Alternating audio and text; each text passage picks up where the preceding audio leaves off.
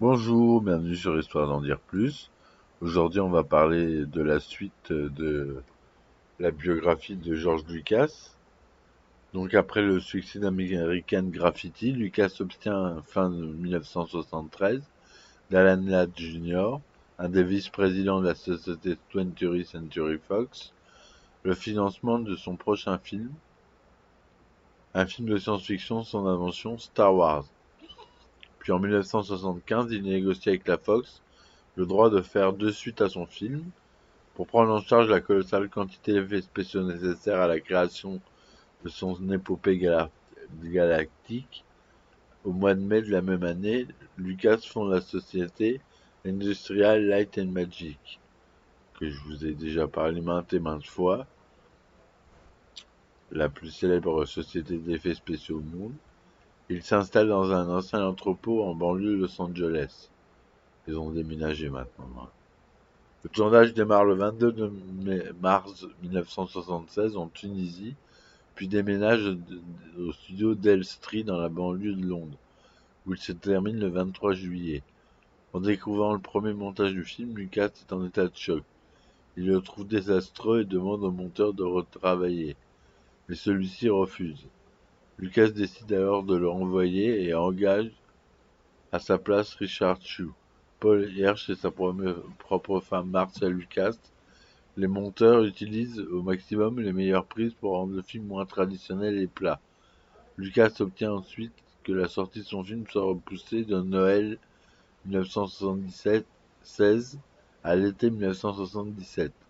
Cela lui laisse du temps pour intégrer les effets spéciaux réalisés par Industrial Light Magic, mais en croyant que les techniciens ont dépensé, en découvrant que la moitié des, techniciens ont dépensé la moitié de leur budget pour la réalisation d'une seule scène, Lucas s'effondre. Il se fait hospitaliser, croyant être victime d'une crise cardiaque. Les médecins diagnostiquent seulement de l'hypertension artérielle et lui recommande moins de stress. Le réalisateur s'oblige alors à superviser lui-même les techniciens pour redoubler d'efforts et finir à temps les effets spéciaux. Comme la 20th Century Fox craint la concurrence des films de l'été tels que Courombe après moi shérif, elle avance la sortie au 25 mai 1977. Le film La guerre des étoiles sort dans 37 salles et bat le record d'entrée dans 36 d'entre elles. Les distributeurs multiplient alors le nombre de salles où ils projetaient le film. Les Américains se ruent en masse pour voir le film. Le film devient alors l'un des premiers blockbusters de l'histoire, se place à la première place des recettes de l'année 1977 et entraîne un doublement de la valeur des actions de la Fox. Et La guerre des étoiles reste aussi l'un des films les plus rentables financièrement de tous les temps.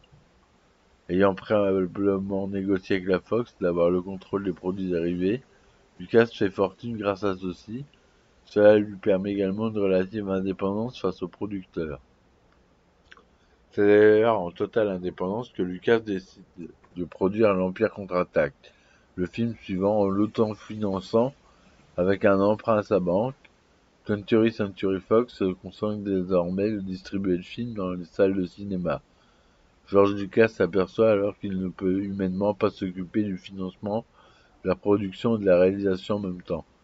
Il décide donc d'engager un réalisateur confirmé. Son choix se porte sur Irving Kershner, qu'il a connu comme enseignant à l'école de cinéma. Le tournage débute le 5 mars 1979 en Norvège, puis se poursuit au studio d'Elstree à partir du 13 mars. Il prend fin le 24 septembre. Le film sort aux États-Unis le 21 mai 1980 au format 70 mm dans 127 cinémas.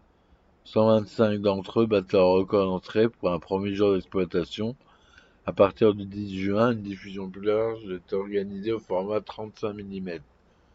Le film se place également à la première place des recettes mondiales de l'année 1980 et à la suite des dépassements de budget et de planning sur le tournage, ajouté à différents artistiques sur le troisième volet, Lucas met fin à sa collaboration avec Gary Kurtz et le remplace par Howard Kazanjian. Pour le retour de Jedi, le troisième film de la saga Star Wars, George Lucas envisage d'engager son, son ami Steven Spielberg pour la réalisation, mais le syndicat des réalisateurs d'Amérique l'en empêche.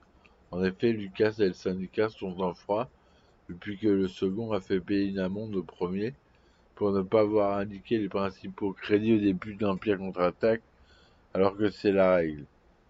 Après de nombreuses recherches en 1981, Lucas dévoile le nom du réalisateur qu'il retient finalement, Richard Marquand, un Gallois qui vient de réaliser un film de guerre nommé L'arme à l'œil. Le tournage débute le 11 janvier 1982 au studio Pinewood en Angleterre puis continue aux États-Unis à partir d'avril 1982. prend fin le 20 mai. Le film est projeté sur les deux écrans américains le mercredi 25 mai 1983, soit 600, 6 ans jour pour jour après le premier Star Wars. Il sort en 1002 cinémas. Comme les deux précédents opus, le film se situe à la première place de recettes de l'année 1983. Cependant, après le travail sur la première trilogie, George Lucas est véritablement épuisé. De plus, il perd une partie de sa fortune à la suite de son divorce en 1983.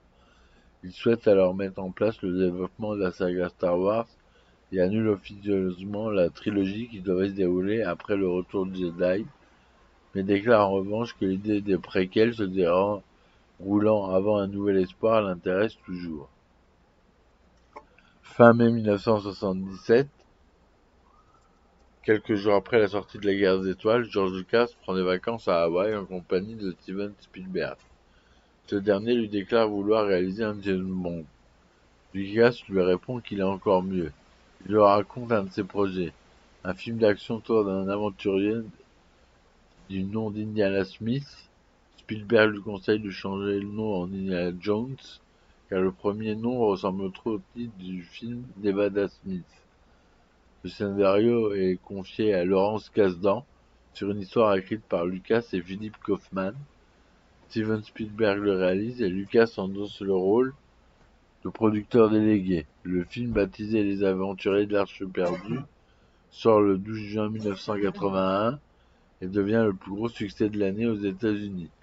Fort de ce premier opus, Lucas et Spielberg se retrouvent en 1983 au Sri Lanka, chacun à son poste respectif, pour tourner suite nommé Indiana Jones et le Temple maudit.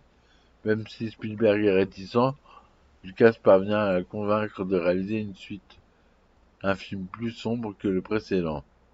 Le film sort le 23 mai 1984 et devient le troisième plus gros succès aux États-Unis de l'année.